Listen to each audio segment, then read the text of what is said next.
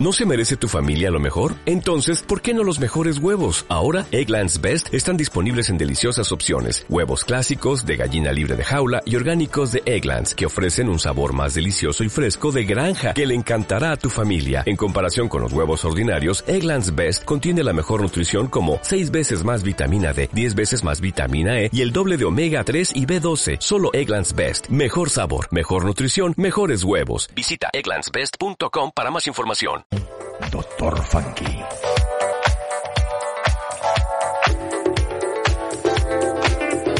Y tengo la receta que te hará bailar. Todos los domingos, de 10 a 12 de la mañana, en Onda Aragonesa, la radio más traviesa.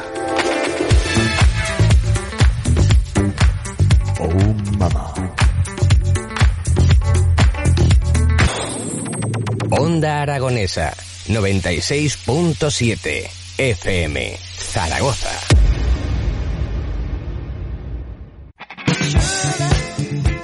Bueno, pues vamos con nuestra recta final en este programa de las mañanas en Onda y decirles que desde 1892, amigos míos, nos cambió la vida.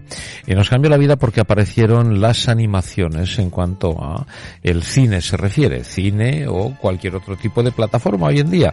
Pero eso fue el arranque, ¿no? Ver los muñequitos en movimiento, ¿no? Qué magia ocurrió ahí.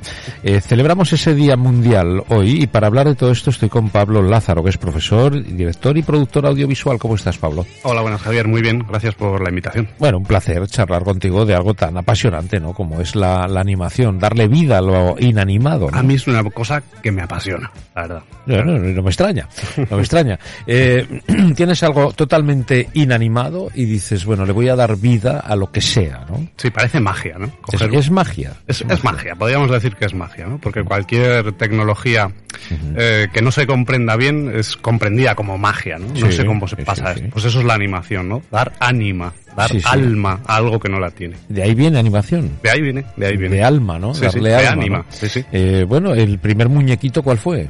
Bueno, pues mira, hay un, lo has dicho tú antes, ¿no? En 1892 eh, es considerada la primera proyección de una animación.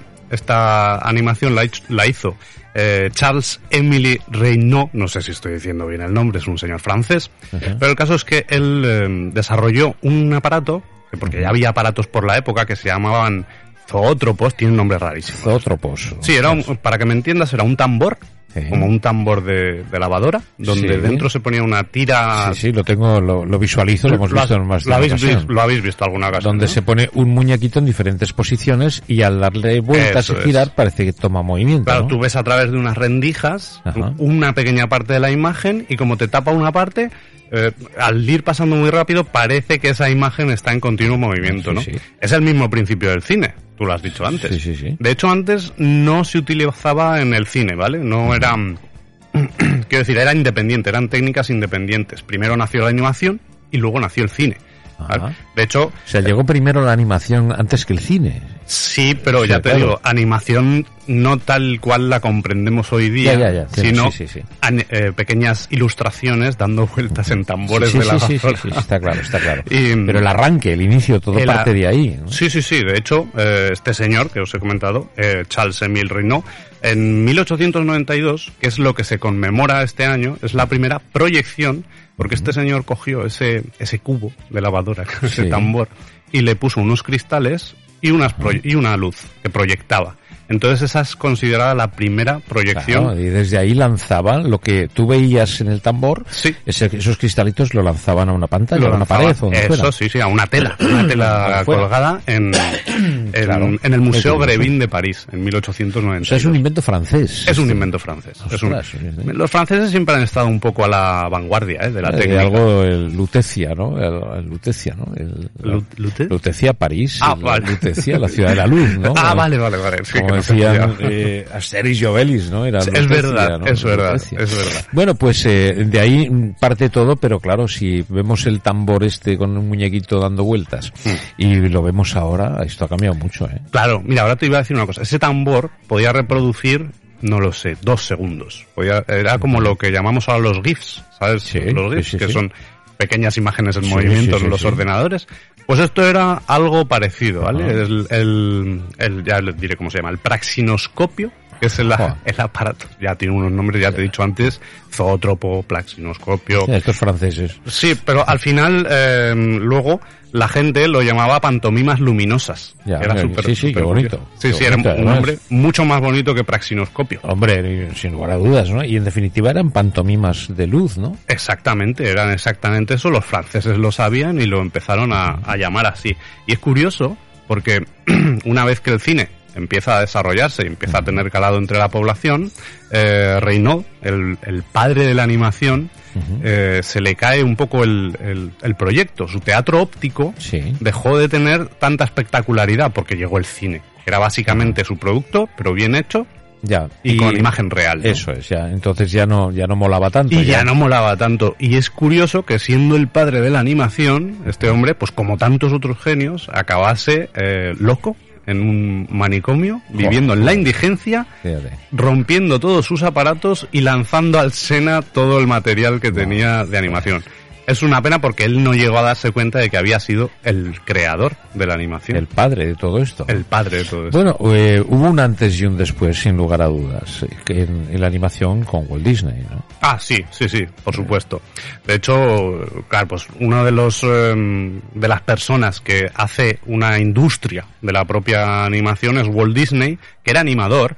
No es que eh, fuese el mejor animador del mundo, pero sí es el que tenía el, el proyecto más ambicioso de todos los animadores. No solo Walt Disney, sino todos los que han ido llevando la empresa Disney. Sí, no, hombre, y detrás de los grandes poderes de la época, ¿no? Ah, claro. Porque esto, eh, hay que contar que Walt Disney, eh, durante, bueno, todo el proceso de las eh, guerras mundiales que hemos atravesado, tenía tanto el apoyo americano como Mussolini, como Hitler, como todos se apoyaron un poco en, En la animación. en la animación de, Sí, sí, ahí- de Walt Disney, ¿no? Sí, sí, hay, hay animaciones de, de los personajes de Walt Disney. Yo recuerdo una perfectamente, el Pato Lucas, en la que se despierta como soldado nazi. Y, Claro, claro. Y, y digamos que la- los americanos, través de Walt Disney, pretendían eh, quitarle un poco de, de ese espíritu tan marcial. quitar, quitar la sangre de la Eh, guerra, ¿no? sí, sí, sí, Utilizar la animación para o incluso, o incluso para fastidiar un poco, ¿eh? Y meter, y meter atacar. baza. Sí, entre ellos también se ha utilizado la animación para, para atacar. Bueno, al igual que se ha utilizado cualquier otro Sí, tipo de audiovisual. medio. Pero lo que sí está claro es que fue un poco el, el- no el precursor, pero uno de los que sí puso en valor, ¿no? Y se, como tú bien has dicho, creó una industria a- a- en torno a lo que son las animaciones y que eso dio pie a que después grandes industrias le han seguido. Pero Sí. sí, es curioso porque nadie le ha alcanzado, ¿eh? A Disney, es que, claro, ahora ya... eh, Es, es curioso esto. ¿eh? Claro, hay, hay grandes empresas de, de animación, ¿no? Pero lo que pasa es que Disney eh, las va comprando. Claro. Como pasó con, con Pixar. Pixar es una, una empresa, de hecho es la, Pixar es la empresa que hace la primera película de animación en 3D, que es eh, Toy Story. ¿vale? Y, y, bueno, forma parte de una de las grandes, de las tres técnicas de animación que más o menos vemos habitualmente, ¿no? Una sería la del dibujo animado, la de Sí. Disney, la que hemos visto toda la vida, más técnicas dentro, pero la del dibujo animado para que nos entendamos. Otra sería el stop motion, que te sonará el término.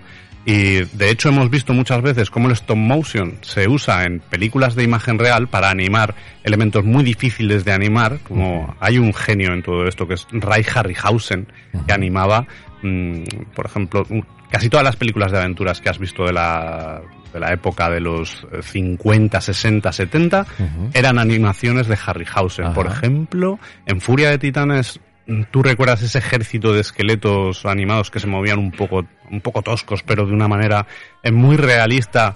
Eh, bueno, para la época aquellos fueron unos efectos especiales Ya. los mejores. Y tiene, tiene algo que ver. A mí me, me llamó mucho la atención en la época, claro, hace muchos años esto. Pero, ¿y quién engañó a Roger Rabbit? También te iba a hablar de Robert Es que de yo creo Roger que eso Rabbit. marcó también De- otra, otro puñetazo encima de la mesa. Sí, de hecho te traía tres un poco ejemplos para las distintas técnicas de animación y metía esta cuarta, que es Roger Rabbit, que es un, una es, es mixto, es imagen real y animación. es la primera vez. La Michael Jordan era, ¿no? Es- eh, no, Michael Jordan es la de Space Jam. Space Jam. ¿Cuál- quién, era un- ¿Quién era quién engañó a Roger Rabbit? Había un jugador de baloncesto, ¿no? Había un jugador de baloncesto, ahora no me acuerdo. Sí, creo, creo que sí. No, sí, no sé. No sé, eh, yo te diría que, claro, también es muy famosa Space Jam. Sí, que es, pues, posterior. es muy posterior, es muy Eh, posterior. igual los mezclo, ¿no? Eh, puedes- puede ser, aunque ahora me pillas ahí, ¿eh? No lo tengo, por- porque claro, hace que vi eh, quién Bueno, engañó es que a ya, Roger ya hace años, ya hace añitos, ya hace añitos. Sí, unos, unos cuantos. Ya, madre mía. El caso es que sí que esa fue la primera película de imagen real que utilizaba a- actores de animación. Ujú. ¿Y cómo se mezcla eso? Eso es- lo veo muy difícil. Bueno, en realidad solo hay que tener un poco planteada la producción. quiero decir, cuando los personajes de Roger Rabbit, em, los personajes reales estaban actuando, había unos, eh, unos actores de placeholder, que se llama, que es un, Placeholder. Bueno, eh, sí, en realidad son gente que no se va a ver en ese momento, ¿vale? Ah, vale, y luego los quitan. Y luego los quitan. Por Ah. ejemplo, cuando Roger Rabbit coge un bote, coge o, o interviene Jessica Rabbit y le pega un, un bofetón a uno de los personajes, ahí hay otro personaje que no vamos a ver al final que les está haciendo esa acción. Luego eso se dibuja encima. Ah, y ya está, y punto y final. Y pues, bueno, tiene algún, algún Ah. plano es un poco más complicado, pero la base es esa.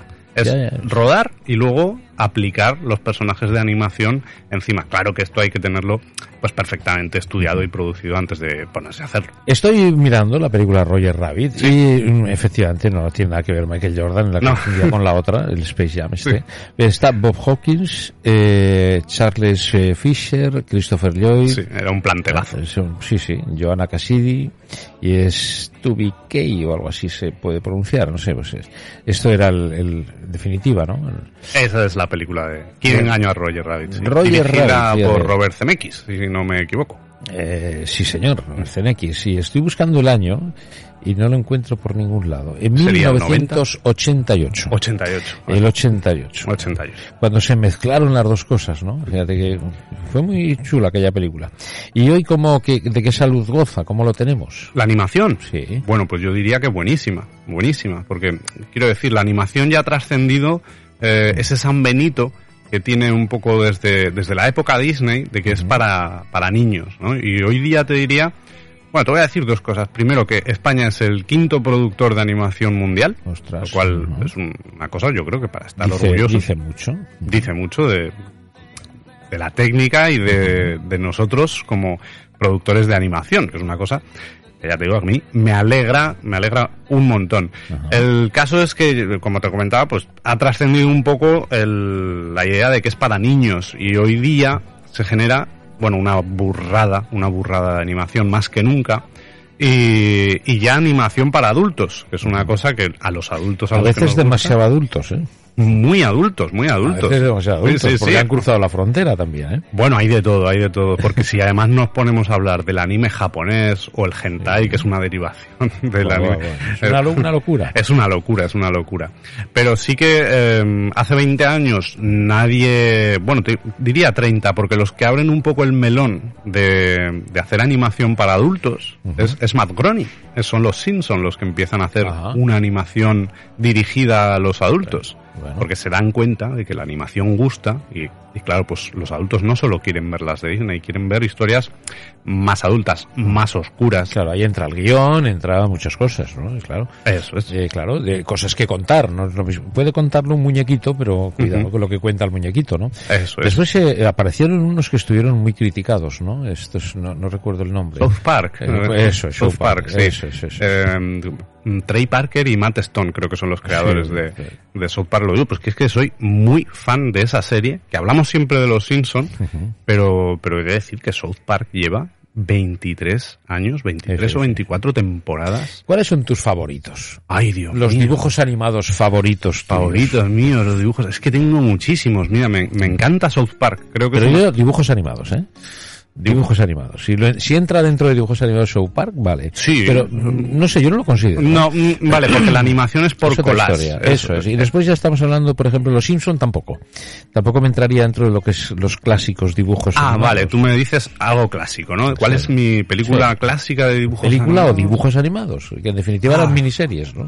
Claro, es que no se veía mil. Pero yo te diría, vamos, bueno, pues a ver, un, clásicos, El Rey León. El Rey León, yo recuerdo ir al cine de pequeño, a ver el Rey León y que me flipase por todos los lados. Para mí, pues Pero Lo que te decía. una peli. ¿A ti te llegó la Pantera Rosa o ya no? La Pantera Rosa sí que vi algunos capítulos, ¿vale? No, quiero decir, lo- eh, cuando yo era pequeño también, en la, en la televisión, todos los fines de semana, toda la mañana Sí. te echaban, yo era de los que se levantaban a las 8 de la mañana a ver Para dibujos, verlos, claro. claro, para ver los dibujos. Que me, me, me costaba menos levantarme los fines de semana que entre semana. Es que a mí me parece, tal vez, el de los dibujos animados, la lo más completo de todo, ¿no? La música, el, el todo, ¿no? Y, y además el ingenio, sobre todo, ¿no? La, mí- la originalidad, son muchas cosas, ¿no? Claro, a mí lo que me encanta es la libertad, la libertad, porque siempre que eh, hacemos eh, producciones audiovisuales lo que buscamos es enseñar mundos nuevos o historias eh, distintas y la animación lo que nos da es una libertad Total. total, terrible, terrible libertad. Después ha habido series de dibujos animados, vamos a llamarlo así, que han hecho mucha mella. ¿eh? Eh, yo recuerdo en mi época infantil a Marco y a Heidi. Marco y Heidi. todo aquello, cuidado con Marco y Heidi, era Sí, muy heavy. ¿eh? un clásico. Y a mí me, a mí me traumatizó eh, Marco, Marco, ¿no? Marco, el que bus- el, el Hombre, puerto buscando italiano. a su mamá en Buscando a su mamá. que pinta a su madre en Argentina dejando al niño ahí. Yo no entendía nada, Javier. Digo, ¿Por qué anda el niño este Y un buscando? niño con un mono. Con un mono. Con un- Con a medio. Sí. con un mono buscando a su madre por Argentina. ¿eh? Claro, eh, si lo piensas fríamente, Es una ida de olla. es ¿eh? una idea, es absurdísimo, Sí, pero sí, nos tuvo a millones de personas. Millones de niños enganchados. Y niños y mayores, ¿eh? Y Sí, todos viendo a Marco cómo se... Es- ese es el poder de la, de la Sí. animación. Y después ya estaba el, el- la, la ternura de Heidi, ¿no? El- Sí, mm, Heidi no es algo que, que consumiese yo, la verdad. Y he visto algún capítulo suelto, lo conozco más culturalmente que de haberlo visto en su, Sí, en su día. Pero, pero bueno, es un- hoy, hoy día cualquier, tú dices Heidi y todo el mundo sabe a O quién sea, se ¿quién está- es Heidi, no? O sea, Claro. Claro, y no nadie, pocos saben que Heidi se dice, se- bueno, el nombre traducido es Adelaida, ¿no? Ah, ¿verdad? Ah, pues mira, no lo sabía. Adelaida, ¿no? Es curioso. Porque es austríaca o... o- No, no, no, no, no, es eh, japonés, es Ah, japonesa. ya, pero es- la- no, está situada en Frankfurt, en Frankfurt, Alemania, ah, en los montes Frankfurt, Suiza, vale. Suiza, pero pegado a pegado a las montañas Alemania, ¿no? Entonces, donde vivía la familia era en Frankfurt, recuerdo, y ella vivía en las montañas. Con el abuelo ahí. Con el abuelo y el perro. Y, el- el y perro. Pedro con la yaya cieguita, o sea, cuidado, cuidado, es que, madre mía. ¿Qué historias? Bueno, pues eh, me, ha, me ha gustado mucho esta charla contigo. Es muy, muy amena. Se nos va el tiempo, amigo, pero la verdad que merece, merece la pena acercarnos al mundo de la, de la animación, ¿no? Es- y estáis, eh, pues eso, muy, muy metidos y muy de lleno, ¿no? Para que esto continúe, ¿no? Hay mucha afición. Bueno, hay, hay una afición muy, muy grande, ya te digo. Eh, también te diría que la mayor producción mundial de, de animación se la rifan Estados Unidos y Japón porque son eh, los países que están haciendo continuamente animación. Y hoy, gracias a las a las nuevas plataformas de, de vídeo on demand, ¿no? O vídeo en streaming, eh, tenemos una cantidad ingente de Eh, series de todo. hay, hay que dibujar bien para hacer animación. Um, bueno, yo o te, se ha perdido esto. No, yo te diría que aunque el estilo del dibujo no sea realista o, o muchas veces eh, sea figurativo en algunos casos, los artistas saben dibujar muy bien. Saben- Hay que saber dibujar muy bien. No conozco a un artista que, que no sepa dibujar muy bien y aunque luego haga algo muy figurativo, ya te digo, como Laboratorio de Dexter, por ejemplo, son eh, trazos muy poligonales, mm, pero aún así todos los artistas tienen una formación. Hay que dibujar. Sí, sí, hay que dibujar. Muy bien, bueno, pues oye, muchas gracias por acercarnos eh, tu mundo, Pablo. Ha sido un placer Un placer. charlar de animación, que todos tenemos un niño dentro. ¿eh? sí, gracias Javier, igualmente. Gracias, eh, muchas gracias. Nada.